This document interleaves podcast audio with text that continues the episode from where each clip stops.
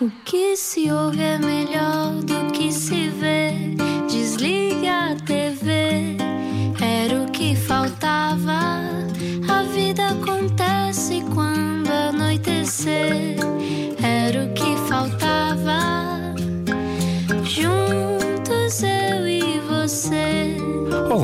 Saudades suas. Bem-vindo ao Era o que Faltava. Eh, Estamos em pleno verão. Portugal, um dos países, se não o país, que dorme mais tarde no mundo inteiro. Já vou testar esta afirmação, mas acho que é verdade. Hoje a nossa convidada vai ajudar-nos como faz há muitos anos, E é uma, edição, é uma edição dedicada à equipa das manhãs da comercial, no fundo, Sim. não é? Que tem, sofre de privação de sono já há muitos anos. Sim, Tal a como pri- tu sofreste. Eu acho que ainda estou privado de sono até hoje. Conversamos hoje com quem? Vai descobrir agora.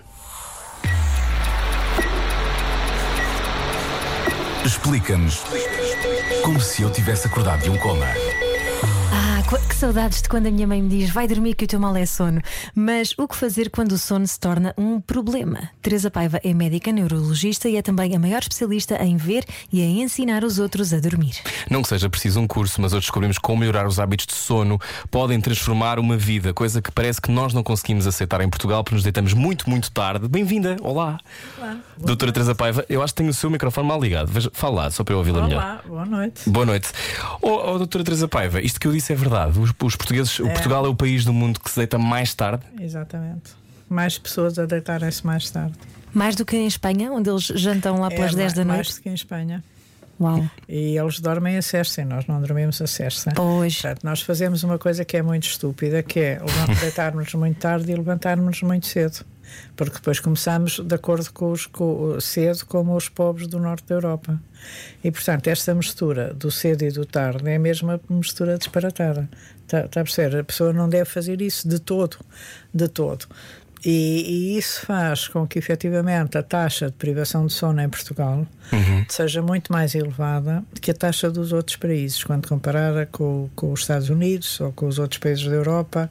Ou nós temos uma taxa de privação de sono que é superior a 20% de pessoas privadas de sono. Portanto, está a ver, isso é uma 20% é um quinto da população privada de sono, fora as outras doenças on- onde não existe isso.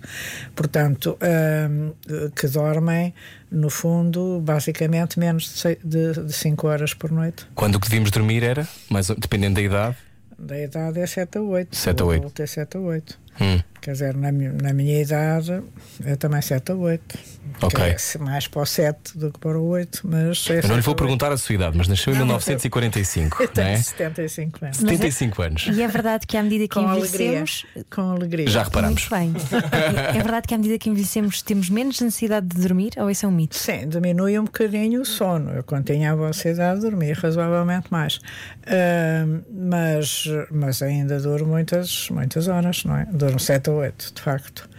E, e, e diminui a necessidade e começamos a dormir um niquinho mais cedo. Eu sempre fui noctívaga toda a vida e agora estou um niquinho eh, a, a adormecer, a ser um bocadinho O que é que é mais cedo noctívaga. para si? Não, eu faço um esforço, sabe que as pessoas noctívagas. ah, Eu sou muito notívago, portanto, Pois, agora se calhar as sou pessoas demais. noctívagas têm que ter um cuidado especial. Hum. E eu que sempre fui noctívaga, desde miúda que sou noctívaga, hum, ah, tenho que ter um cuidado especial, porque se me distraio, aquilo rapidamente resvala para as quatro da manhã ou coisa assim. Portanto, eu faço uma regra em redor da meia-noite. Ok. Está a ver? Sim. Portanto, a regra em redor da meia-noite permite sempre, quer dizer, uma pessoa acorda às oito ou às nove, não é? Portanto, conforme Dorme mais ou menos necessidades oito horas. de dormir, mais ou menos. Portanto, tem sempre um horário compatível com a vida social. E, fundamentalmente, não resvala, porque nas pessoas noctívagas o nosso relógio tende a resvalar. E resvalar para horas cada vez mais tardias. Olha, Uhum. Eu sinto foi- muito a quando Foi a resvalar mudança dia a de dia. hora, pois, mas por isso você Exato. tem que ter muito cuidado. Uhum. Quando foi a mudança de hora, eu estava disse para uma das minhas filhas: calcula que tu vais adormecer à- às quatro da manhã. Quer dizer, aquilo foi. Tive que ter imenso cuidado para voltar a. Sendo a doutora Teresa Paiva uma autoridade no sono. Exatamente, porque, porque é uma característica Claro. biológica, percebe? Portanto, aquilo aconteceu-me uns dias e, claro, que tive que depois eh, pôr. Domar o seu sono. Exatamente. Mas que consequências é que isso tem se depois acordar, por exemplo, ao meio-dia? Quer dizer, há as consequências de dificuldades eh, sociais, não é? Da adaptação social. Uh, e essas são complicadas, não é? Portanto, as pessoas que dizem que não conseguem acordar de manhã, a maior parte dessas pessoas que não conseguem acordar é porque têm privação de sono, por e simples, percebo. Quer dizer, eu quase que apostava aqui assim. uma boa maquia. portanto, estou uh, uh, a brincar, mas estou a falar a sério. Uh, portanto, um dos problemas é que quando as pessoas se deitam às duas ou três da manhã e depois se levantam às oito ou às sete, estão a ter privação de sono. Está, tá a ver? Não, não joga uma coisa com a outra. Que causa stress, Quando se ansiedade. às duas da manhã, só se devem levantar às 10, não é? Quer dizer, uhum. mais ou menos. E, Portanto, e este, este momento que estamos a atravessar, e eu, eu quero ir um bocadinho à, à, sua história, porque tirou a licenciatura há 50 anos. Imagino que fosse ligeiramente diferente, não é? Do que é agora. Eu vi há bocado a cancelar o seu telefone. Preto, tinha, tinha o cabelo preto, preto, na altura. Preto, preto, preto, preto. Hoje em dia é branquinho. E agora é branco, branco, branco, branco. branco. Uh, Dormia-se melhor nessa altura? Quer dizer, tinha-se muito mais regras. Embora o Estado Novo gente... tirasse algum sono, não é? sim, sim, mas quer dizer, tinha-se mais regras. A gente jantava eram entre as 8 e as 8 e meia. A televisão fechava à meia-noite com o hino nacional. Está a perceber? Uhum. E às, às nove havia aquelas cantinhas, cantigas para as crianças irem para a cama, não é? O Vitinho e não sei o quê. Isso para os miúdos iam para a cama àquela hora. Portanto, a, a, a televisão agora põe o prime time às, depois das 10 às uhum. 10 e 11 da noite. Está a ver? É, é completamente. Fora diferente. todos os serviços de streaming e todas as coisas que estão sempre. Dizer, e, depois são o funcionamento das 24 horas em 7 dias. Portanto, nós estamos no 24-7, que não existia. Quer dizer, uh, e isso modifica muito. Portanto, eu ainda sou do tempo antes de haver televisão, depois de ter a televisão a preto e branco, percebe?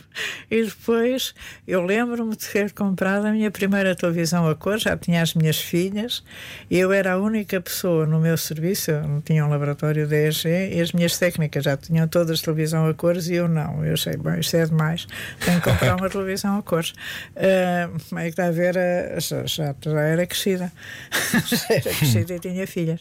Uh, portanto, uh, eu sou desses tempos todos não é? Depois vem os iPads, depois vem os telemóveis, depois vem os não sei quê. Muitas pessoas dizem, e é uma coisa constante, imagino que falo isso há muito tempo, que é o facto desta luz que os telemóveis, os smartphones Exatamente. emanam que destrói a nossa Sim, é tranquilidade você, a dormir. É, você, quer dizer, nós, nós quando nas, nós estamos altamente adaptados ao planeta Terra e estamos para viver no planeta Terra juntamente com animais e com plantas. Isso é, é uma ideia que nós temos que ter. E se não tivermos essa ideia de que vivemos integrados num meio que nos ultrapassa e no qual nós somos um elemento, eh, quer dizer, não vamos estar bem. Está, está, está a ver, uhum. em, em, muitos aspectos. Uh, e o, ao estarmos muito adaptados ao planeta Terra, nós estamos altamente adaptados a apanhar luz do Sol de manhã, que, tem, que, nos, que é o espectro da luz azul, e esse espectro da luz azul estimula-nos o acordar, estimula-nos a vigilidade e faz-nos acordar. Foi por isso é que nós acordamos de manhã. E isso é o que tem os telemóveis. Portanto, é como se você tivesse a apanhar à noite aquilo que via apanhar de manhã. O que é uma coisa bizarra e não deve ser. Mas há filtros, há filtros nos telemóveis. Se pode pôr, não é? Umas películas os também. filtros azuis, ao, quer dizer, há filtros para a luz azul. E aos óculos, não é? O Bono apareceu uma vez com os óculos. Sim. Ficava giríssimo, com os óculos amarelos. Então, qual é o maior inimigo do sono, na sua opinião? Acho que o maior inimigo do sono é a convicção, se quer que lhe diga, quer dizer, há muitos inimigos do sono, mas o maior inimigo é a convicção que não se pode parar e que se tem que fazer tudo o que é para fazer no mundo. É? essa, essa, essa convicção, se é esta convicção se alia uma coisa que se chama perfeccionismo, garantidamente a probabilidade da pessoa ter insónia é enorme. Porque as pessoas perfeccionistas gostam de estar sempre em controle da situação. Uhum. E, e, e, o sono não gosta de ser controlado. Quer dizer, eh, o sono é uma coisa altamente sofisticada e se nós, alguma vez, quiser, conseguíssemos controlar o sono, fazíamos ao nosso sono o mesmo que estamos a fazer ao planeta Terra. Isto é, disparates. Está, está, está a perceber? Estou a perceber perfeitamente. Pronto. Portanto, como o sono detesta ser controlado, e graças a Deus nós não o controlamos, ele não é como um candeeiro de mesa de cabeceira. Gente toca a to deito, tchuca, assento, tchuca, apaga, tchuca, assento, tchuca, apaga. E não é assim. Sim. Uh, e portanto, se não é assim, uh, quer dizer, quem gosta de estar em controle das circunstâncias, de, de todas essas circunstâncias, não, não dorme. Quer dizer, o sono é um deixar ir. A gente só dorme quando ele lá faz o que, o que, é, o que é para fazer. Percebe? Quer dizer, e há uma data de coisas no nosso organismo, no adormecimento e no acordar, quer dizer, que se passam uh, e que são coisas muito biológicas e muito importantes e, e, que, e que, que, nos fazem, por um lado, adormecer, por outro lado, dormir, por outro lado, acordar, não é? Percebe? Uhum. Portanto, essas coisas são, são importantes. Mas depois, aliado a isto, quer dizer, portanto, os trabalhólicos, não é? Os, os trabalhólicos, eu defronto-me sempre com muitas pessoas trabalhólicas, percebo? Os, os trabalhólicos obcecados com a performance, obcecados com fazer tudo, ou, com a ansiedade. Ou, ou, aquilo depois dá imensa ansiedade, depois não param. Quer dizer, eu ainda outro dia ouvi uma, uma, uma doente que se deitava às duas da manhã e acordava às seis, percebe? Quer dizer, como é que pode dormir? Ou aquelas pessoas que se levantam às oito da manhã e trabalham até às duas da tarde. Uhum. Coisa. Quer dizer, então, o senhor com isso não pode dormir, não é? Quer dizer, a senhora, ninguém pode dormir nessas circunstâncias se não param um bocadinho, se não todos os dias, todo, toda. Mas também, mas também há pessoas que já não trabalham, que, são, que estão reformadas, por exemplo, e que têm dificuldade em adormecer, Exatamente. apesar de já não terem supostamente Porque essas o sono, é, preocupações. É, o sono é o common sense, percebe? O sono não, não se deve trabalhar de mais nem trabalhar de menos. Não se deve fazer ginástica de mais nem fazer ginástica de menos. Não se deve comer de mais nem se deve comer de menos. Não se deve estar muito tempo à, à luz nem estar muito pouco tempo à luz, percebe? Quer dizer, o, o sono é, é, digamos, o, o, o paradigma do, do, do, senso comum dos nossos atos uh, cotidianos. Percebe? Portanto, e, e, se nós tivermos um senso comum dos nossos atos cotidianos, claro que há uns dias podemos trabalhar mais, outros podemos trabalhar menos, etc, etc. Mas o não fazer nada, quer dizer, se a pessoa não faz nada, se a pessoa não se mexe, não se cansa. Quer dizer, não pode dormir, porque, quer dizer, essas são as pessoas. É o outro problema oposto, percebe? Eh, que, que, quer dizer, quem não faz nada, mas há, há pouca gente que não faz nada, sabe? Há mais pessoas que fazem muita coisa. Ou demasiada. Para não falar depois também das outras causas, o síndrome das pernas inquietas, a apneia do sono, não é? Depois há outros motivos sim, há outros fisiológicos. Motivos, sim, é? sim, há os motivos fisiológicos. Mas deixe-me só acrescentar outra coisa. Depois é evidente que nesta conversa do que faz mal ao sono são os multimídia, não é? Portanto, os miúdos com os telemóveis uh, que estão toda a noite com mensagens. Uhum estão quietos e a ver vídeos no telemóvel com o telemóvel assim em cima da E ser estimulados, não é? O tempo todo a ser estimulados. Estão, os, todos, depois não dormem, percebes? Tenho miúdos assim, não é? Portanto, estão miúdos, adolescentes, novinhos, viciados, 13, 14 não é? anos, 20 anos, 30, percebe? Portanto, uh, portanto é, é, essas, é o excesso de televisão nos velhos, percebe? O excesso de televisão, o excesso de multimídia é muito negativo para o sono. E nós vimos isso no Covid. Portanto, quem usa muita televisão, quem usa muito multimídia, quem uh, usa jogos, quem come mal, quem não faz exercício, percebe, tem muito pior adaptação ao Covid. Em relação aos ecrãs, diria quanto tempo antes deixar de ver ecrãs, antes de irmos para a cama? Não ver nunca. Quer dizer, uh, a gente não, não há essas regras assim tão ao minuto. Está tá a ver? Uhum. A pessoa tem que pensar que, que, há, que há uma coisa que, que tem que ir tranquila para a cama. E há pessoas que uh, têm que parar uma hora antes de ver televisão e outras que podem ver televisão até se irem deitar, está a perceber? Depende de, das características de cada um. É evidente que, por exemplo, agora com os miúdos, verem só filmes de terror ou verem os noticiários, que também são um. um Como se fossem, claro. Está, está, a perceber? É, é, é, muito. Podem começar a ter pesadelos, etc, etc, com as coisas que vêm, não é? Portanto, há, há, quer dizer, há uma grande variação nas coisas. Hoje conversamos com a doutora Teresa Paiva, continuamos já a seguir, venha daí. Eu acho que até vai começar a dormir melhor. saia da sua cabeça. A vida é agora. Era o que faltava. Na Rádio Comercial. Boa viagem com a Rádio Comercial, estamos a falar de traumas. 8h23, a nossa convidada de hoje, a doutora Teresa Paiva, uma autoridade no mundo do sono, para quem o sono ainda é um mistério, para si. Ainda é? É, é um mistério bom, porque eu adoro dormir. pois eu, eu também adoro dormir. Estamos a falar aqui de sequelas, de, por exemplo, termos momentos na vida em que por alguma razão dormimos muito menos. Há pessoas que têm crianças, que é logo uma Por das exemplo. questões. Há outras pessoas que têm horários assim de repente absurdos.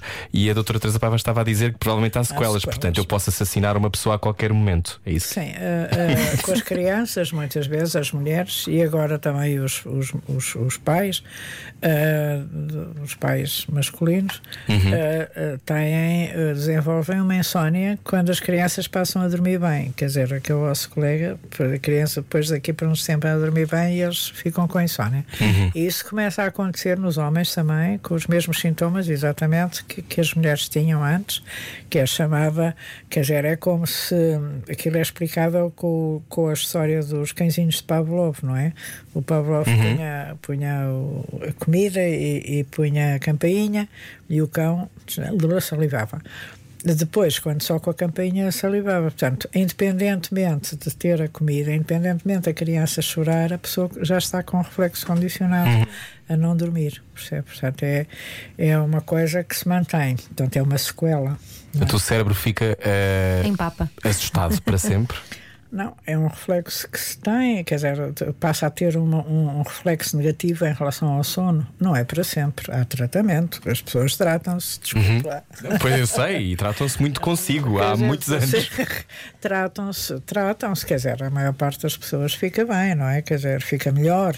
eh, em todas as idades. E é possível, por exemplo, resolver a apneia? Não, a apneia é facílimo. É? É, é. É virar a pessoa ao contrário? não, não. A apneia é, é muito fácil se ela for eh, muito se ela for grave. Se ela for pequenina, já não é assim tão fácil. Portanto, se ela for grave, é usar os, os- as maquinetas, o CPAP. Se ela for eh, ligeira e se estiver associada à insónia, já, o, já não é bem assim. E, e há outras eh, questões a ter em, em conta. E aí depois po- pode haver os, os tratamentos de ortodôncia com, com, com Bruxismo, essas coisas pode com o acontecer também, não é? sim, com o avanço mandibular ou os tratamentos de otorrino, etc. Mas, eh, quer dizer, é sempre mais complicado tratar uma, uma apneia com insónia do que uma apneia com sonolência, por exemplo. Ou seja, quem está a ouvir e pode ter alguém, dormir com alguém com apneia, é aquela coisa, está a dormir do outro lado faz E para. É assustador. É É assustador. mesmo assustador. E eles depois dizem que dormem muito bem, mas Pois é. vê-los é. assustador. Vê-los é mesmo assustador. Sim, percebe? e só o bruxismo Ver- também está ali. O bruxismo é outra coisa. Quer dizer, eh, pode, o bruxismo implica, implica a gente saber qual é a causa do bruxismo. E depois são os dentistas que põem umas eh, placas de relaxamento para eles não terem a Não desfazerem os dentes, não é? tensão muscular. percebe? Portanto, Síndrome das pernas inquietas é a mesma coisa. o síndrome das Tem que se pôr uma armadura à inquietas. É diferente. O síndrome das pernas inquietas é também uma, um distúrbio do movimento. É, porventura, a doença mais comum e menos diagnosticada, porque os próprios não relatam. E quando relatam, muitas vezes não são tratados, portanto é muito, muito mal diagnosticada, mas é eh, basicamente a sensação de que se tem um- uma impressão qualquer nas pernas que leva a que a, pessoa tem que mexer as pernas. Ou então sente umas se- sensações esquisitas, tem que meter as pernas fora da cama. Ou, ou não consegue estar quieto com as pernas. Ou tem anda isso. às voltas na cama com as pernas, etc, etc, etc.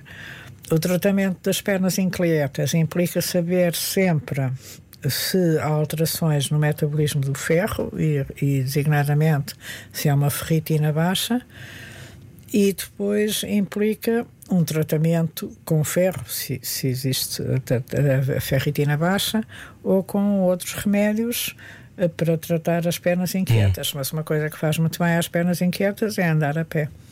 Portanto, sair da cama e andar a pé. Exatamente. Já, vamos, já lhe Dar vou fazer uma corda. pergunta sobre o sonambulismo, mas hoje conversamos com a doutora Teresa Paiva. Hoje estamos a fazer as perguntas todas, estamos a ir aos temas todos, estamos a aproveitar. Tudo, tudo. Que é, por exemplo, eh, nem todos sonhamos ou sonhamos todos.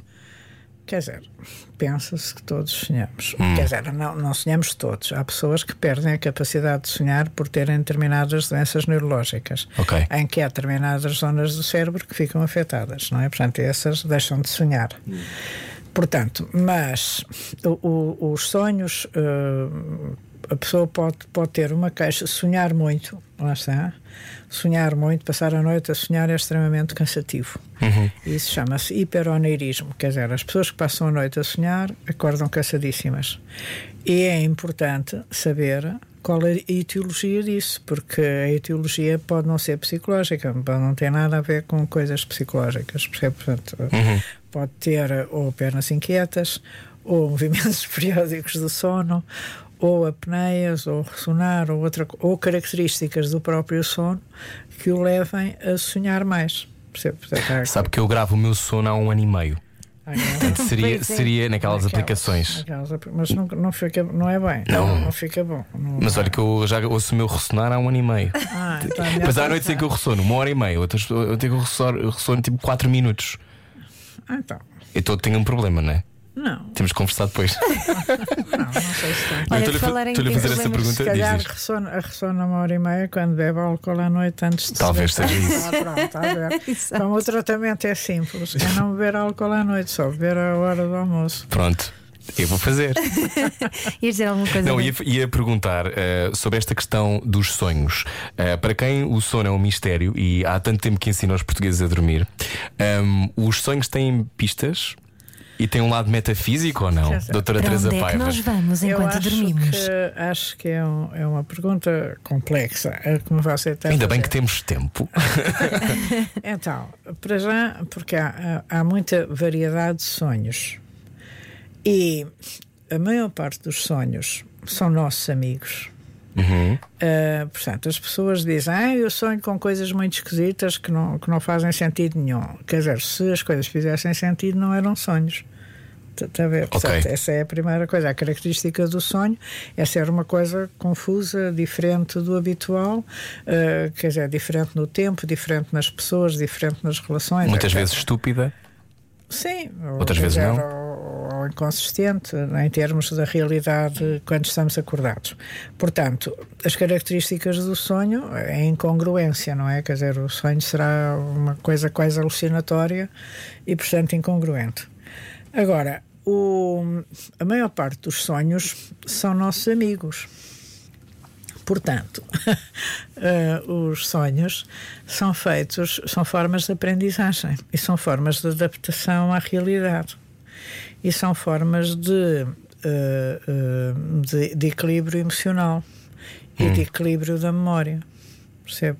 Portanto, a gente, eh, eu vou dar assim exemplos mais coisas, a gente sonha que uma pessoa, por exemplo, é violada, imagina. A pessoa vai sonhar não com esse violador, nem com, com o que passou exatamente, mas com coisas parecidas. Ao sonhar com essas coisas parecidas, está a encontrar eventuais soluções quando eh, a pessoa ganha o seu agressor por qualquer eh, maneira, está a resolver o seu trauma não é? psicológico. Ok. Está, está- está a perceber? Estou a perceber. Portanto, nesse sentido, e mesmo sem ter traumas, quer dizer, muitas coisas, a gente acorda de manhã com uma ideia, resolveu o problema porque sonhou com aquilo durante a noite. Está a ver? Muitas descobertas científicas foram feitas assim. Portanto, as pessoas sonharam com coisas que não tinham que ver diretamente com a, com a sua descoberta mas depois integraram aquilo nos seus conhecimentos da vigília e acharam que aquilo era, era e descobriram qualquer coisa, que está descrito por, por imensos Há pouco dizia que o sono, artistas. o sono é muito sofisticado, não é? Portanto, Muito somos mais inteligentes a dormir. É isso? Nós somos, sim, provavelmente, quer dizer, o dormir é uma forma. Eu costumo dizer que o dormir é o meu superpoder, percebe? De verdade, mas é mesmo. Porque é uma forma Quer dizer, se uma pessoa está cansada, dorme, fica bem. Se uma pessoa precisa resolver um problema, dorme, fica bem. Resolve-o. se uma pessoa. Uh, não, mas é verdade, quer dizer, é, é está cansada. coisas. Uhum. Está cansada, tchuca. Por exemplo, se não é preciso aprender noite, é? qualquer coisa, se dormir, uh, uh, aprende muito mais. Se precisa de preservar a memória, dormindo, preserva a memória. Portanto, quer dizer, há uma série de coisas fantásticas que acontecem enquanto estamos a dormir. Não é? Sabe que estamos, estão obviamente a chover perguntas para a doutora Teresa Paiva no, no WhatsApp da Rádio Comercial 910033759. Pergunta uma pessoa cujo nome eu não tenho agora aqui, mas vou descobrir. A Daniela Sá pergunta o que se poderia dizer de alguém que sonha poucas vezes, mas sempre o mesmo sonho. Que não aprende as lições, talvez, não é? Sim. O sonhar pouco, quer dizer, eu vou dividir a pergunta em duas fases. Divida. O sonhar pouco é sinal que se dorme bem. Quer dizer, quando se, para, para nós nos lembrarmos dos sonhos, temos que acordar. Está a ver? E, e temos que acordar um, um niquinho para, para, para o cérebro uh, se lembrar de que esteve a sonhar. Um, e portanto, quem dorme bem, quem tem um sound sleep, não é? Como uhum. dizem os ingleses, quer dizer, não acorda, não é? Portanto, embora sonhe. Uhum. Os sonhos repetitivos um, podem ser duas coisas completamente diferentes. Uma é um problema uh, não resolvido e a pessoa sonha com um problema não resolvido. Uhum. A outra é, são crises epiléticas, não é? A pessoa tem sempre mesmo, o mesmo tipo de, de, de, característica no seu sonho. Por exemplo, vai, vai -se, está-se a afogar ou está a acontecer qualquer coisa sempre igual. Está, uh, a ver? Portanto, os, os, sonhos repetitivos, só ditos assim, quer dizer, a gente não consegue, aquilo precisa de ser mais. Uh, mais claro. miuçado. Claro. Doutora Teresa Paiva, já que falamos em sono e sendo doutora médica e de certeza que fez muitos bancos, faz sentido os médicos e enfermeiros fazerem diretas, fazerem bancos quando têm que estar no, no auge das suas não. capacidades? Eu sou completamente contrária a isso. E sou completamente contrária porque acho que tem que haver no nosso, no nosso dia a dia períodos de trabalho e períodos de repouso. E nós trabalhamos muito melhor a seguir aos períodos de repouso. Bem, eu fiz bancos, não é? Quer dizer, toda a vida, não é? Tive três filhas, portanto, pode ter certeza que algumas. Teve noites... muita privação de sono, não é? Sim, com, com, os bancos, claramente. O que, o, que, o que acontece é que, se não se fizer isso, começam-se a fazer erros. E começam-se a fazer cada vez mais erros. Quer dizer, eu vou mandar assim uma boca mas reparem as inconsistências de decisões relativamente ao, ao, ao, fazemos recolhimento, deitamos às 11, eh, não se pode andar às 11, depois pode-se andar às 11, pode sair de conselho, pode não sair de conselho, eh, pode não sei o quê, e isso tudo revela que as pessoas estão muito cansadas. Está, está a ver? Uhum. E, portanto, para tomar boas decisões, nós não podemos deixar cansar. E, portanto, temos que saber que trabalhamos, podemos trabalhar muito, não estou contra isso, mas depois temos que dormir para recompor as coisas e depois volta-se a trabalhar. Se não se fizer isso e se não se fizerem pausas, a probabilidade de fazer erros, e isso nos médicos está demonstradíssimo, quer dizer, os médicos em privação de sono fazem muito mais erros do que os médicos em privação claro. de sono, como qualquer outra pessoa, não é? Não, não claro. são diferentes. Abrimos aqui não a caixa de Pandora, mas a caixa de Orfeu, porque não param de chegar perguntas. Diz aqui uma pessoa, eu tenho duas, esta é ótima, eu já tinha pensado nisto, que é, eu já tive paralisias do sono, tive Sim. para aí três ao longo da vida. Lembro-me de ter em criança, lembro-me de ter há uns anos, há três ou quatro anos. Mas que ficava estático? Uh, a doutora Teresa Paiva pode, pode explicar o que é, mas está aqui outra pessoa a dizer: A minha filha sofre de paralisia do sono, o que fazer? Obrigada. Paralisia do sono é aquela coisa de acordamos e não nos conseguimos não mexer, mexer, mas parece que estamos entre mundos. Sim, tá. muitas vezes há um componente onírico. Portanto, Sim. imagens. Pode, pode, haver imagens e pode haver uh, um certo componente alucinatório que faz medo, não é? Ou ver pessoas. Hã? Ou ver pessoas. Ou ver pessoas, sim, ver, ver imagens, Vultos. alucinações mesmo. Quer dizer, se a, a paralisia do sono, para, para essa pergunta que está a fazer, a paralisia do sono é, é uma, é, resulta de nós acordarmos e continuarmos com a atonia que é característica do sono REM. Ok. Portanto, durante o sono REM, nós podemos sonhar que vamos a correr daqui até lá abaixo ao Marquês de Pombal, mas não nos mexemos. Os nossos músculos são quietinhos, não se mexem. Uh, se nós temos uh, um, quer dizer, um, um estado de, de, sobreposição em que começamos a acordar, mas ainda temos características do REM, uhum. então um overlap de dois, dois estádios diferentes, ficamos com uma paralisia do sono.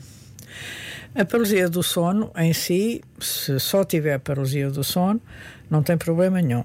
Se a filha desse senhor tem sonolência excessiva e dorme com muito, adormece com muita facilidade, ou se tem uma outra coisa que se chama cataplexia e deixa cair objetos quando apanha um susto, quando começa a rir ou cai ao chão ou qualquer coisa, tem que ser vista porque tem uma doença que tem que ser tratada mesmo. Hum. E, e, dá medo a paralisia do sono. Dá medo a paralisia do sono, mas a grande solução para a paralisia do sono é nunca fazer privação de sono. Ok. Porque a privação de sono aumenta o REM.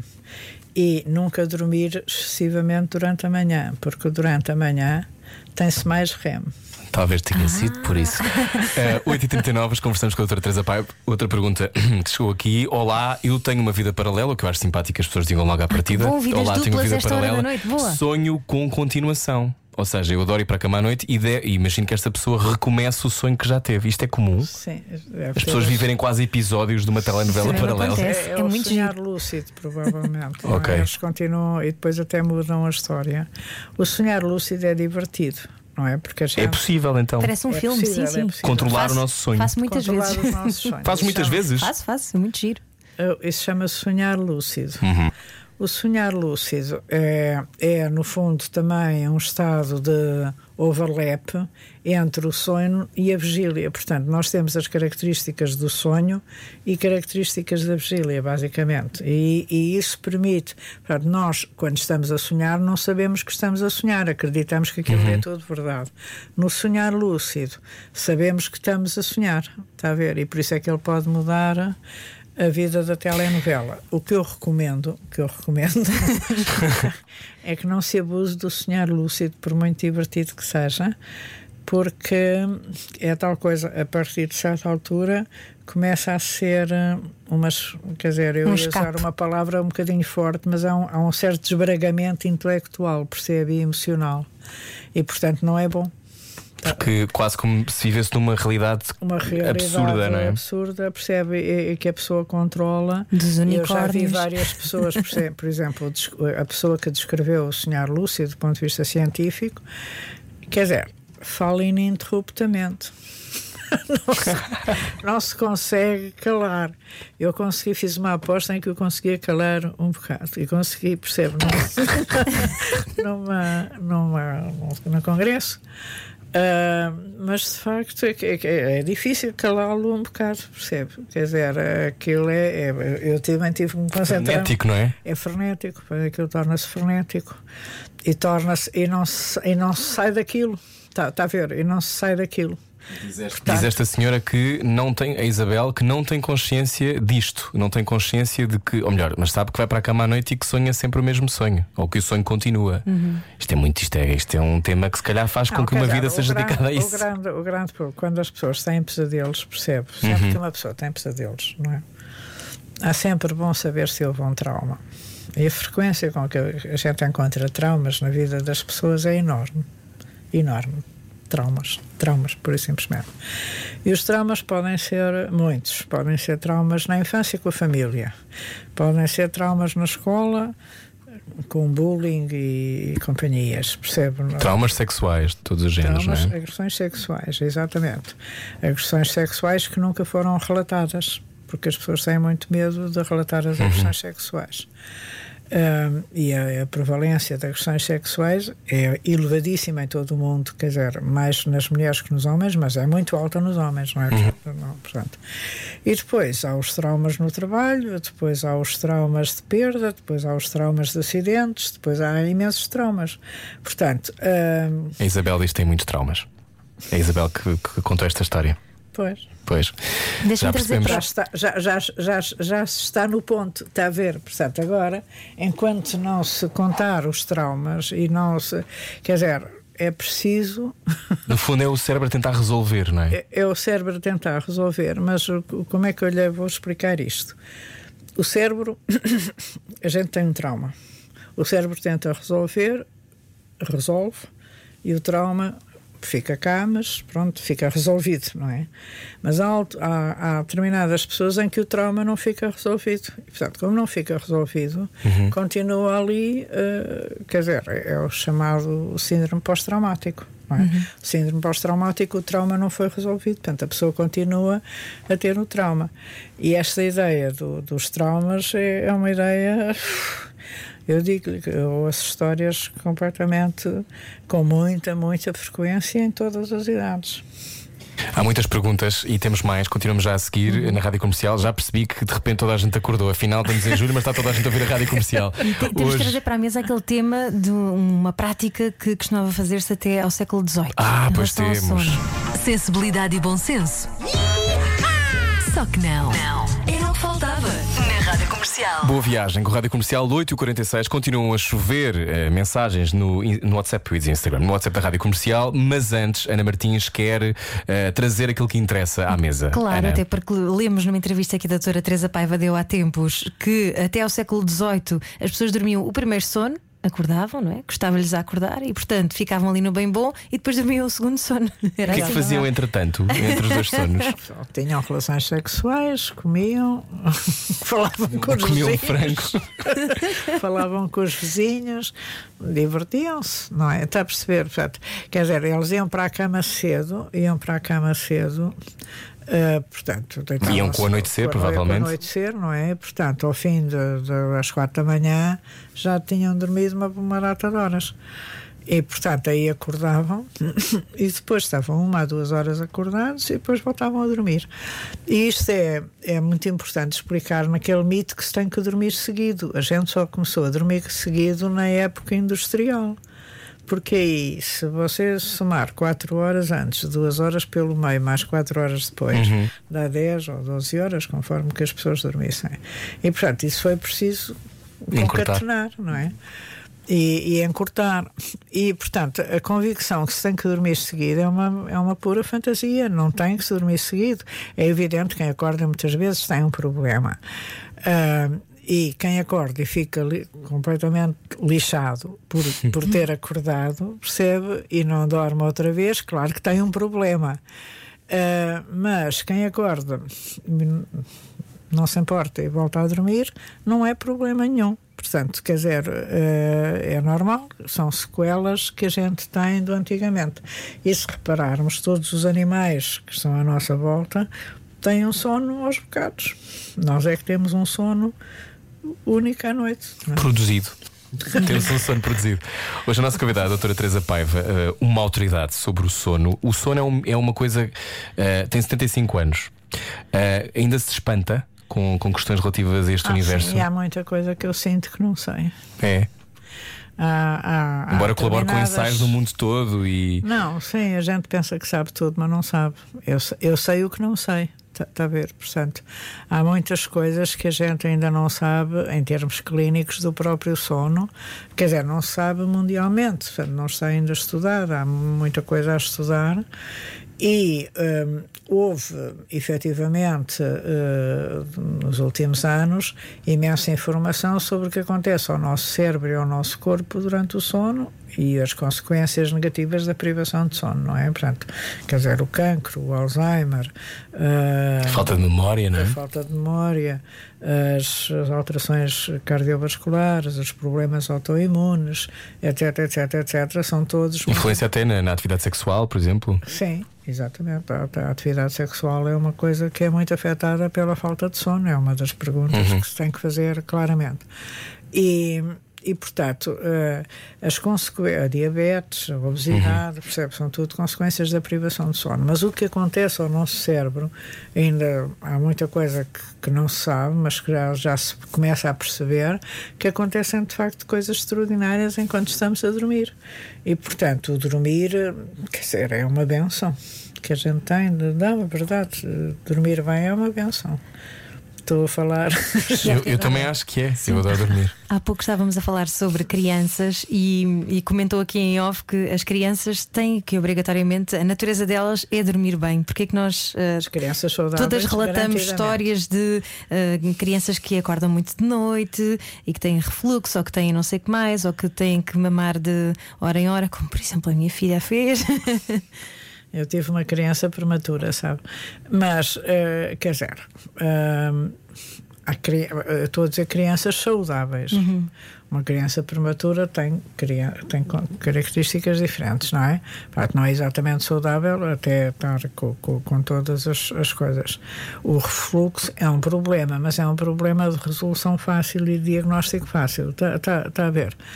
Uh, é levar a cabeceira, não é? E levar a cabeceira. Uhum. Quer dizer, é, é, uma coisa muito simples. Eu também tive uma filha com refluxo. é, só, só dormia, só dormia com, de, em posição vertical. Está uhum. tá a ver? Depois fui eu que lhe fiz o diagnóstico. Ninguém, naquela altura, ninguém falava nestas coisas, não é? percebe? claro. É uma coisa difícil. Uh, mas, mas uh, Quer dizer, uh, o que eu estou a dizer é que as crianças saudáveis dormem bem e, em princípio, dormem bem se os pais não lhes estragarem os comportamentos do sono. Está, a ver? Portanto, as crianças, e muitas vezes as raparigas são muito espertas e fazem, adoram chatear. uh, e, e, querem fazer, quer dizer, mostrar a sua posição na família. Está, está a ver? Muitas vezes uma criança faz barulho na família para mostrar a posição, ou porque eu tenho o irmão mais velho, ou porque é o mais pequeno, ou porque eu não sei o quê, e portanto tem que mostrar que existe, não é? E portanto a gente tem que perceber essas coisas. E não levar a peito. E não levar a peito, exatamente. E principalmente securizar a criança de outra maneira e não securizá-la no sono. Quer dizer, o grande problema é que se a criança vai para a cama dos pais, ou se é aquilo que eu chamo a dança das camas durante a noite, percebem que vão todos para a cama uns dos outros e trocam e fazem grandes baldrocas, quer dizer, isso com alguma probabilidade é a crónica de um divórcio anunciado.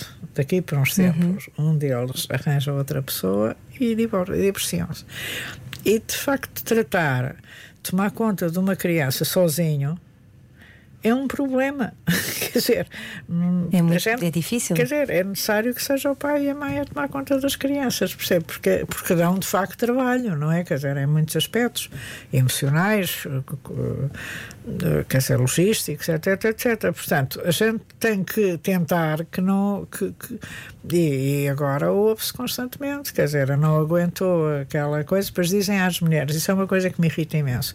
Dizem às mulheres: têm que dar de mamar até aos dois anos de idade, têm que dar as maminhas para o filho brincar. Mas que disparate!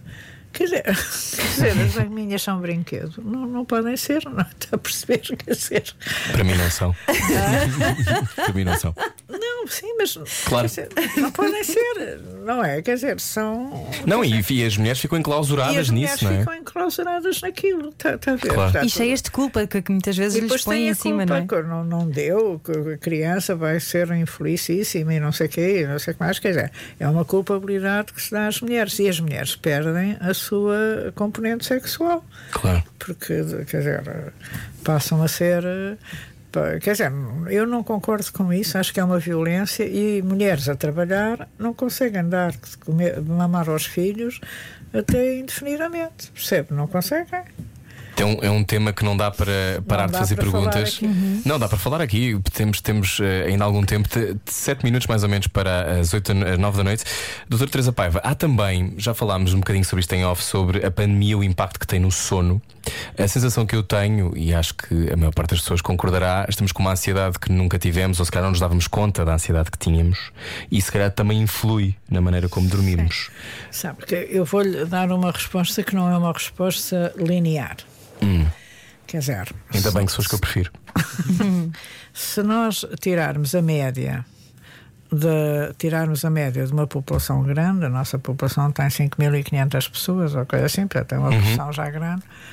ah, de facto, a- a- dorme-se pior enquanto na pandemia. Mas o que acontece é que há uma percentagem de pessoas que o sono agrava e uma percentagem de pessoas em quem o sono melhorou. Hum. E isso não tira da média, tira da observação de, de curvas, distribuição, etc. E que quais foram as pessoas em que melhorou? Porque isto também é importante a gente perceber o que é que melhora. As pessoas que melhorou foi quem tinha uma vida no inferno e de repente começou a ter uma vida muito mais calma. Teve, não deve levar os filhos à escola, fazer isso, fazer. Passou a 40 fazer teletrabalho. Hum. passou a fazer teletrabalho e o teletrabalho, apesar de tudo, tem algumas vantagens. Também há os problemas do teletrabalho que eu posso falar a seguir, mas é mais descansativo, não é? Quer dizer, não há as bichas de trânsito, não há aquelas correrias matinais. Portanto, houve algumas pessoas que melhoraram e, fantasticamente, as pessoas mais idosas, eh, muitas das pessoas idosas ficaram melhor, ficaram bem com o Covid, não ficaram nem melhor nem pior, mas ficaram, continuam bem, está tá, tá a perceber. Provavelmente porque têm uma, uma, uma perspectiva de desejo mais realista. Não é? Quer dizer, ou mais consentânea, ou mais aceitadora do- do- das coisas. Os jovens foi quem ficou um bocadinho pior e os adultos, percebe? Quer dizer, isso, eu tenho essas estatísticas, portanto, os, os, os idosos, apesar de tudo, não estão assim tão mal. É evidente que eu não estou a falar dos idosos dos, do- que estão nos asilos, não é? Sim. Portanto, estou a falar de idosos que são capazes de responder a um inquérito da internet, não é? Que é um bocadinho diferente. É um bocadinho diferente. Mas, portanto, é- esta, é- estas diferenças eh, para mim são muito importantes, porque aquilo que eu vou dizer pode calhar mal. Mas nós temos que tirar desta pandemia os ensinamentos suficientes que nos levem a ser robustos quando encontrarmos outro desafio a seguir, porque vai haver mais desafios a seguir, não é? Quer dizer, nós só temos exemplos disso.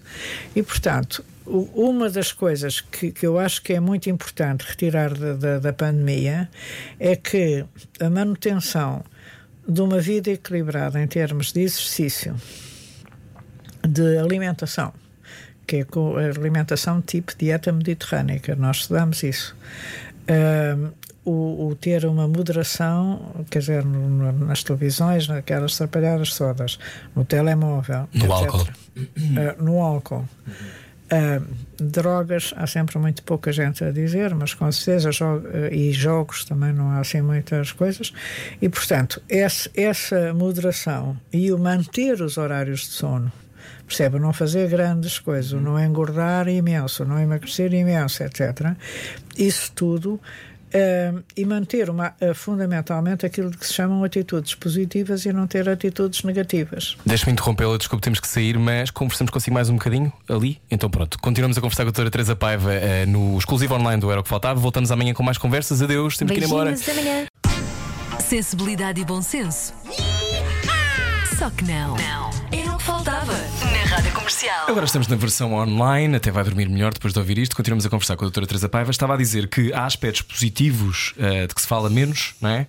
Ehm, Sim, as, as atitudes das pessoas positivas e comportamentos positivos, e há outros que são negativos, não é? Tanto atitudes como, como comportamentos. Imagino, uma pessoa que se passa a vida a queixar de tudo, que é tudo uma desgraça, que agora tem a vida adiada, que não pode fazer nada, que isto é- nunca esteve pior, não, não há nada pior no mundo, e são atitudes negativas. claro. Uh, as atitudes positivas são a pessoa arranjar uh, soluções em que tira proveito da pandemia, não é? sejam elas quais forem. Ou porque vai aprender qualquer coisa diferente, ou porque começa um hobby que nunca teve antes, ou porque começa a fazer jogos com a família, que se divertem a família, não é? Ou porque Escolhe dormir mais cedo. ou porque po- podem dormir mais cedo, Uhum. ou porque melhora as relações familiares, hum, conversam mais, brincam mais uns com os outros, não é? Que é- Uhum. são coisas importantes.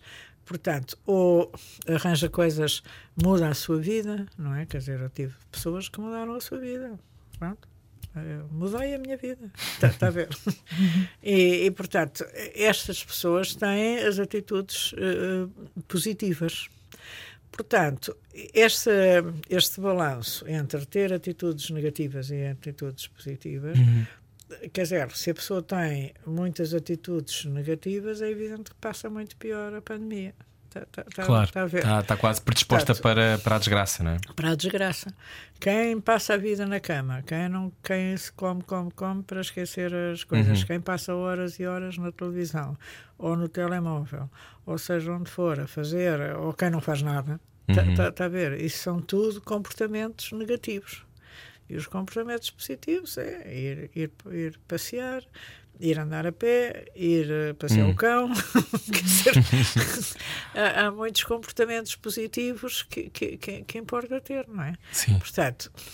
E estava a falar há pouco também do teletrabalho, que disse que tinha vantagens, mas também podia ter desvantagens. Sim, é, é, o teletrabalho tem regras.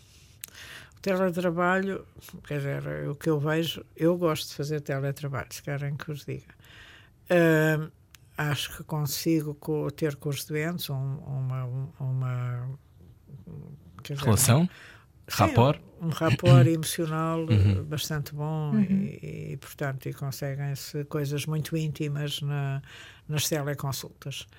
Mas, pronto, uh, e os meus funcionários, está, tá a ser muito difícil meter aquela gente a trabalhar em, em tempo completo, mas e presencialmente. Uh, mas o, uh, o, quais são as regras do teletrabalho? Uma delas é a gente separar uh, os tempos. Não se pode misturar trabalho e família. Família é família, casa é casa, o trabalho é o trabalho. Quer dizer, vocês não podem estar aqui a pensar que vão dar de comer ou não sei quantos, não é? Quer dizer, Sim, claro. então agora uhum. estão a uhum. trabalhar. E quando vão dar de comer ao, ao cão ao gato, ou seja, quem for, uh, não estão a trabalhar. Está tá a ver? Portanto, tá, tem que haver um limite entre uh, o, o, trabalho e uhum. a vida doméstica, etc. As pessoas têm que fazer pausas regulares.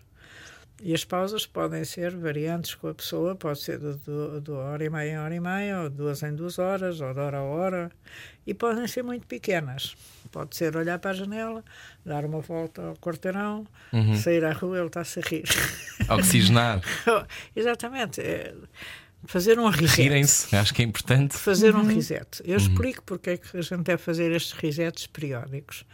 Nós temos uma rede, eh, uma rede que se chama redes atencionais, que é o que vocês agora estão a usar e eu também, uhum. e depois temos umas redes que trabalham offline, são as, as redes de repouso.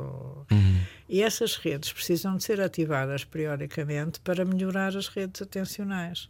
Portanto, nós devemos fazer pausas em vez de estar quer dizer, a trabalhar ininterruptamente. Sim. Devemos fazer pausas periódicas pequenas. Pode ser 5 minutos, pode uhum. ser 10 ou pode ser 15, conforme nos apetecer, ou conforme sentir necessidade, dar uma volta, ir à janela, mandar uma piada, fazer qualquer coisa. Uh, e, e, isso é muito importante para manter o nível atencional.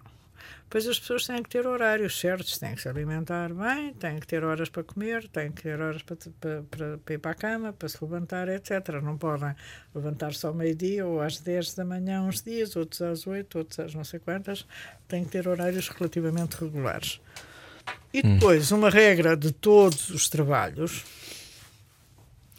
é não estar constantemente a ser interrompido nem fazer multitask. Porque isso é a coisa mais parva que se pode fazer. Portanto, eu agora estou aqui centrada no que vocês uhum. estão a perguntar. Eu não estou a pensar em mais nada. Uhum. Não estou a ver o telemóvel, não estou a ver não sei o quê, etc. Uh, e vocês também. Sim. Reparem, estamos todos concentrados nisto. Se nós estivéssemos. Mas isto é cada vez mais raro, não é? As pessoas não conseguem, parece que estar completamente presentes. Pois, mas, Fogem mas, da presença. Fo eh, sim, fogem da presença uh, uh, porque acham que lhes dá muita, muita guita, ou chama o que quiser. Uh, quer dizer, eu, no, eu são os novos Marialvas, percebe? Eu antigamente conhecia os Marialvas quando era novinha, uhum. não é? aqueles tipos, tinham os carros, depois tinham os touros e os cavalos, aquelas coisas Sim. todas. E agora são os novos Marialvas, são as pessoas que trabalham, trabalham, trabalham, atendem não sei quantos telefones, estão aqui, acendem aquilo, via o telemóvel, coisa.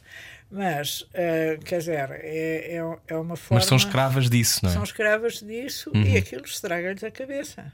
Está tá a ver? Quer dizer, uhum. estraga-lhes a cabeça. Eu ouvi falar num síndrome de múltiplas janelas, que é uma forma nova de, do cérebro funcionar, não é? Por causa das múltiplas janelas no nosso computador. Sim, mas não se deve ter. Eu, eu estou constantemente a convencer os meus doentes. Ainda ontem um que tinha três ecrãs. Três ecrãs. Mas para que precisa de três ecrãs? A sua cabeça vai andar de um lado para o outro, fica com dores no pescoço. Está tá, tá a perceber? Não uhum. precisa de três ecrãs. Uhum. Ah, a professora tem razão. De facto, não preciso. Dois já chega. Qual era a coisa que gostava assim de, de erradicar do sono dos portugueses ou, da, ou da, da, relação dos portugueses com o sono? Eu acho que eu gostava de erradicar uh, uh, as más relações com o trabalho. Hum. Sabe que, em termos, uh, nós somos um país pobre. E... Aliás, os pobres dormem pior do que os ricos não é? que os ricos, exatamente. Veja só. E, e depois, a privação de sono uh, nos países ricos custa a esses países qualquer coisa como uh, 1,8% a 3,5% do PIB. Agora imagino o que é 3,5% do PIB dos Estados Unidos ou do Japão claro. ou não sei o que, são brutalidades. Portanto, a privação de sono sai cara. E uh, uh, digamos, a cultura de privação de sono que nós temos é completamente estúpida. Uhum. Porque impõe-na nas crianças, impõe-nos no não sei o quê, impõe no não sei o que mais, e depois não dá certo. Percebe? Portanto, as pessoas são muito infelizes, nós somos o povo mais infeliz da Europa, mais pessimista. Estamos em, em, em termos de escalas de felicidade estávamos uh, no, em 74 lugar no mundo. Quase todos os países europeus estão nos 20 primeiros lugares. Atrás de nós estava assim, os países da Sérvia, a Grécia, uhum. uma coisa assim. Portanto, uh, os, os países que estão em primeiro lugar são países europeus. Está, está a ver? Portanto, as, uh, isso tem que nos fazer pensar que Uh, quer dizer, eu também acho que a nossa situação é uma situação difícil porque somos muito agredidos, percebe? Eu acho que em uhum. Portugal, isto agora é uma. não tem nada a ver com o sono, mas quem se porta bem é maltratado. é uma coisa difícil. É, é uma, quer, quer dizer, repare, se não for um centro de saúde, o que, o que quer dizer, não gasta dinheiro, não chateia ao Estado, não gasta dinheiro ao Estado, deixa de ter médico de família. Uhum. Está-se a portar bem, sim, sim, não os vai chatear, mas tem uma penalização logo, deixa de ter médico de família. Não precisa, supostamente. Não, quer dizer, não precisa, não. Eu, não precisa na mesma, mas deixa, não aparece essa, essa necessidade, não é? Sim, Para o Estado. Mas, quer dizer, o Estado tem que contar com as pessoas que não claro, precisam. Claro que não sim. sei se está a ver. Porque não, é eu, acho, que, eu acho isso. Quer dizer, é, esta coisa, eu acho que isto é o exemplo típico, não é? Uhum. Quer dizer, a pessoa deixar de ter médico. Eu agora com a pandemia, se não fosse a ordem dos médicos, eu não era vacinada porque obviamente não fosse ao centro de saúde. O que é que eu vou fazer ao centro de saúde? Claro. Está tá, tá, tá a perceber? Sei uhum. tratar a mim própria. Quando não sei, vou a um colega que me trata, não é? Quer dizer, percebo que eu vou fazer ao centro de saúde. Quer dizer, como eu, há muita gente que não vai uhum. ao centro de saúde. Uhum. Você vai Sim, eu não, tenho, eu não tenho médico familiar. Ela também, se calhar, não tem. Eu, por acaso, tenho. Eu tenho filhos, não, é? não, mas, não, mas curiosamente, sendo Portugal, porque uh, tinha uma prima médica que nos arranjou um médico de família. Pois, claro. Pois. Clássico, mas, é? portanto, eh, se reparar esta regra, nós somos sempre penalizados. Quem, quem paga impostos paga por pelos que não pagam impostos uhum. ou porque pagam corrupção. Quem não sei quê, quem, quem, quem é, quem se porta bem e trabalha bem, não sei quê, é chateado por todos os que trabalham mal. Quer dizer, eu acho que nós estamos constantemente. eu acho que isso é uma, uma fonte de. Eu, tensão, não é? Hã? De tensão. Sim, e, e, e, e de má produtividade global, porque, quer dizer, a gente vê pessoas que sejam bons profissionais co- começa a ser muito raro. Falando em produtividade, sexta, Tá- sim tá- ou não? tá- Hã? Falando em produtividade, sexta, sim ou não? Desculpa. Sexta, sim ou não? Ah, sim, para quem gosta, não. Eu Não, odeio. para quem não gosta. Eu odeio, por exemplo. Pois. Fico, Tá- muito, tá fico muito mal disposto, fico muito Exatamente. chateado. Portanto, quer dizer, não é. Eu acho que é, é muito difícil aquelas respostas. É mau, é bom, é isto, é aquilo. Quer também dizer, não as gosto. respostas são muito adaptadas a cada pessoa. Por exemplo, eu adoro dormir a sexta, não tenho problema nenhum. Estou cansada, tchuca, durmo. mas, mas, verdade, mas quer dizer, é uma característica ótima, fica, co- fico muito bem a seguir. Desperta, não é? Pois, eu, por exemplo, hoje pensei, eu vou ter que falar com eles, é melhor dormir uma sexta. Está a perceber? E dormi. Não tenho essa. Eu tenho, tenho as power naps, chama-se power naps, faço umas power naps e é, e é ótimo. Hum. Mas há pessoas que não gostam da sexta, quer dizer, e portanto não devem ser obrigadas a dormir. Outras que devem dormir. Aquela coisa de obrigar quem as tem crianças. narcolépsia tem, tem que dormir. As pessoas que têm a, a, a apneia do sono já não devem dormir porque isso pode-lhes disfarçar a- o tratamento da apneia, já é mais questionável. Depende do estilo de vida da pessoa. As pessoas com insónia não devem dormir a sexta, em princípio, não é? Porque, porque depois não dormem de noite. Uhum. Há pouco falava ah, de narcolépsia, eu andava a dizer narcolepsia, vou mudar hoje, narcolépsia. Ahm, dizia que havia 5 mil narcoléticos em Portugal, mais ou menos. Cerca de. Cerca de. Esta ideia, eh, eu estava há pouco a dizer-lhe que para mim é uma, sempre uma doença que parece muito distante, não é? É uma coisa quase dos filmes. Mas não, há pessoas que de facto têm estas quebras e desmaiam a dormir. Não, não desmaiam. Não? Eles caem sem desmaiar. Portanto, eles caem ao chão. Você conta-lhes uma anedota, Hum. ou por exemplo, um miúdo está com, com os matraquitos ou com os, aqueles jogos, não sei o quê, vai a ganhar ou vão meter um golo, aquilo é muito coisa e, des- e des- e ficam sem tonos, mas a cabeça continua a, a funcionar. Isso ainda é mais Eles não assustador. perdem os sentidos. Uau. Está tá a ver? Aquilo não é, não, é uma, não é um desmaio. Isso resolve-se? Sim, trata-se. Quer dizer, há tratamentos específicos para a narcolepsia e, e têm que ser feitos, não é? Quer dizer, tem que ser feito um diagnóstico onde deve ser e tem que ser feito o tratamento. Dizia que era fácil de perceber. O diagnóstico é relativamente fácil, muito fácil de perceber. Lembro-me uma vez uma doente que me apareceu, já tinha ido, já tinha, ainda é minha doente, coitadinha, tem a minha idade mais ou menos. Apareceu-me aí há aqui 10 anos, ou coisa assim, ou 15, não sei, já, já não sei. Hum, tinha ido a não sei quantos médicos, não sei quantos médicos, e eu estava cheio de pressa naquele dia. E disse: Eu sei o que é que a senhora tem, eu vou pedir os exames. E ela, mas bem, mas como é que sabe? E porque, quer dizer, porque, porque eu estava com pressa, sabe o quê? Aqueles dias em que a gente tem que despachar. Sim, como todas as coisa. pessoas, claro. É, eu peço-lhe os exames e a senhora vai, mas ela, coitadinha, não. Pronto, mas sim, é uma narcolepsia, era, era chapa 3, já tinha ido, está a ver? Tinha, ti- tinha aquilo desde novo até aos 60 anos, tinha aquilo há 40 anos, sem diagnóstico. Sem diagnóstico. Andavam a dormir, não é? A olhar para ela, claramente. Pois. Há muita gente sonâmbula. Ah, o sonambulismo também não é uma coisa simples, porque há. Quer dizer, o sonambulismo é a pessoa acordar do sono, do sono profundo, ter comportamentos dos quais se lembra assim vagamente eh, e em que deambula pela casa. Pode haver perigos, quer dizer, se se lembra de se cair por uma escada abaixo, ou abrir uma janela, ou ir para a rua, ou coisa assim. Portanto, o sonambulismo tem alguns perigos de acidentes. não é? Pronto. E isto acontece geralmente uma hora depois da pessoa dormir, à saída do sono profundo. Depois, ahm, há umas outras coisas que se chamam crises epiléticas noturnas, em que as pessoas podem fazer as coisas mais variadas, quer dizer, sei que, olha, ter sonhos, tinha uma, tive uma doente que se metia na primeira cama que lhe aparecia. Isso num hotel pode dar graves problemas, não é? Não, não, quando, quando ela foi estudar para o. Bom, que foram, levaram-na à bruxa e tudo. Ahm, quando ela foi estudar para, para trás dos montes, ou não sei o que, se metia na cama, quando era na cama dos pais, não havia problema, não é? Mas quando foi na cama, de, quer dizer, é um bocado chato, não é? Entrar Pois. uma pessoa pela cama não deve ser muito agradável. E depois tinha uma epilepsia, nunca mais entrou na cama de ninguém. Ahm, E deve-se acordar alguém que está nesse ciclo? quer dizer, tem que ser levado gentilmente para a cama e evitar que se magoe.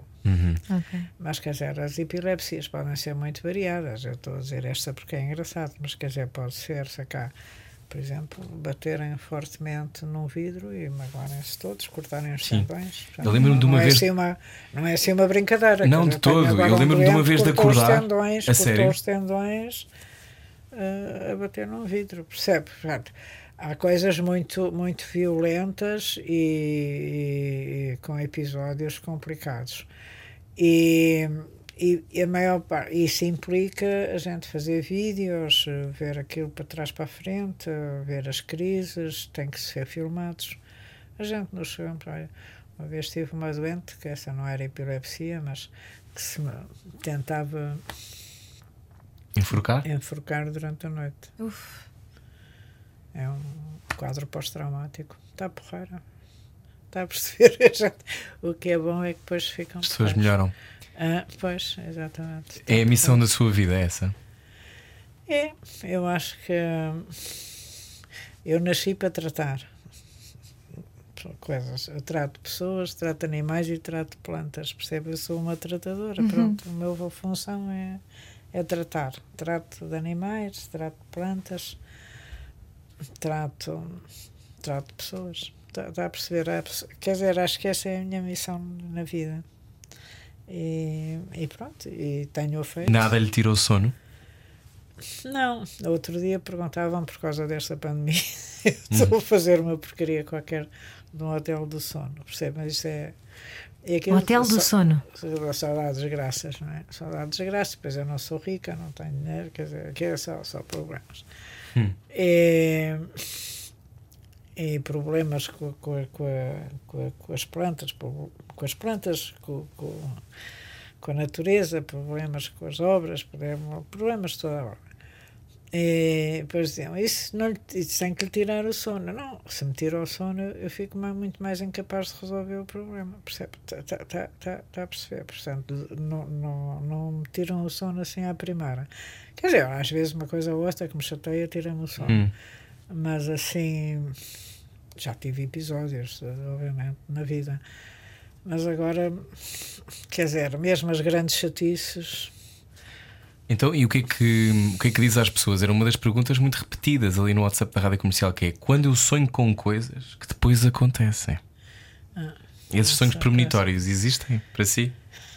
É muito difícil. A gente tem. tem há, há os sonhos épicos. Hum. Os sonhos épicos são. Eu estou a desviar um bocadinho a conversa porque é mais fácil. Eh, Vou-lhe explicar.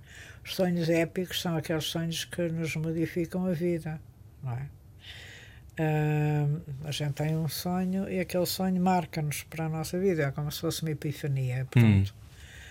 Ahm, repare que houve imensas ordens religiosas que foram feitas à conta de.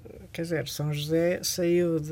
de- foi para o Egito porque lhe apareceu um anjo nos sonhos, não é? Percebe? Portanto, a gente eh, dizer que isto não é verdade. Nessa altura dava uma trabalheira, não é? Deve, ser que é- deve, deve ter sido um bom sonho. Naquela altura era um bocado Aí difícil. de burro não era, não era fácil, não é? Ah, sim, era longe, quer dizer, aquilo não era simples.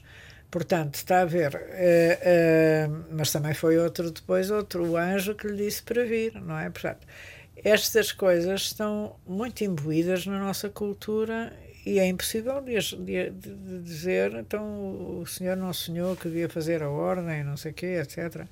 É evidente, quando depois há uns, uns tipos quaisquer a dizer que sonharam que Deus lhes apareceu nos sonhos para ganharem uns tostões, eu isso acho que aí é mentira. Está tá, Hum. tá, tá a perceber? Sonhar que alguém está grávida e essa pessoa estar, por exemplo, Ele já deve ter pacientes seus a contar de certeza coisas dessas. Sim, é, mas os as grávidas sonham muito com os filhos, não é?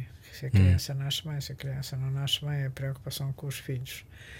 Ah, quer dizer, os sonhos premonitórios, provavelmente há um número pequeno de. Quer dizer, as pessoas sonham com as suas preocupações. Hum. Está a ver? É como aquilo que eu lhe expliquei de- da criatividade. A gente sonha com as nossas. Quer dizer, o, o tipo que faz uma invenção porque sonha com ela, não é? É parecido com uma pessoa que sonhou com as suas preocupações e depois percebeu o que é aquilo, que- e aquilo depois vai-lhe acontecer. Quer Uhum. dizer, está, a ver? Que ser premonitório, no sentido, mas quer dizer, há os sonhos do José do Egito, que são sonhos premonitórios, não é? Portanto, foi com isso que. Hum. Portanto, a gente negar, negar, negar, eu sou muito, sabe, que acho que é uma coisa que é, atualmente na pandemia não foi usada, chama-se a contingência da ignorância. e a gente que não sabe, não tem a certeza, que é, quer dizer, que é uma parte de, de desconhecimento, é melhor não se meter nisso e não dizer não há. Está, está a ver, portanto, Sim. quer dizer, a nossa cultura está cheia disso, quer dizer, dessas coisas. Ahm, portanto, ahm, há muitos sonhos que são resoluções de problemas, a maior parte, e a maior parte das pessoas sonha com o cotidiano. Há quem diga que ah, nós todos, quer dizer, você aqui, um tipo no Japão, um tipo em África, um índio, não sei o quê, temos sempre uns sonhos razoavelmente parecidos. Ah, que é fugir, é interagir com os outros, é Voar, falar, é cair. vo- voar, cair, dizer, portanto, esses sonhos todos parecidos em culturas tão diferentes ah, dizem, quer dizer, é, é uma hipótese, é que no fundo sejam uma forma de, de, de garantir o imprint da, da, da raça humana, percebe? É o nosso human imp, imprint, não é? Sim. E portanto, ao sonharmos todos à noite com coisas relativamente parecidas, ficamos more human, não é? Está a perceber? Mais Os cães- parecidos. Uhum. os cães, portanto, aquilo é, é, digamos, uma. Quer dizer, uma. Resposta? uma quer dizer, sim. Uma, uma coisa da raça, percebe? Uhum. Quer dizer, um imprint da raça, não é? E os cães devem ter outros imprints e os, os galos. sonham muito. Os sonhos sonham imenso. E os gatos, os gatos são campeões dos sonhos e do sono, não é? Mas, eh, portanto, esta, esta, esta ideia de que, o, no fundo, nos sonhos nós nos, nos tornamos mais humanos, não é? Está tá, tá a ver? É uma.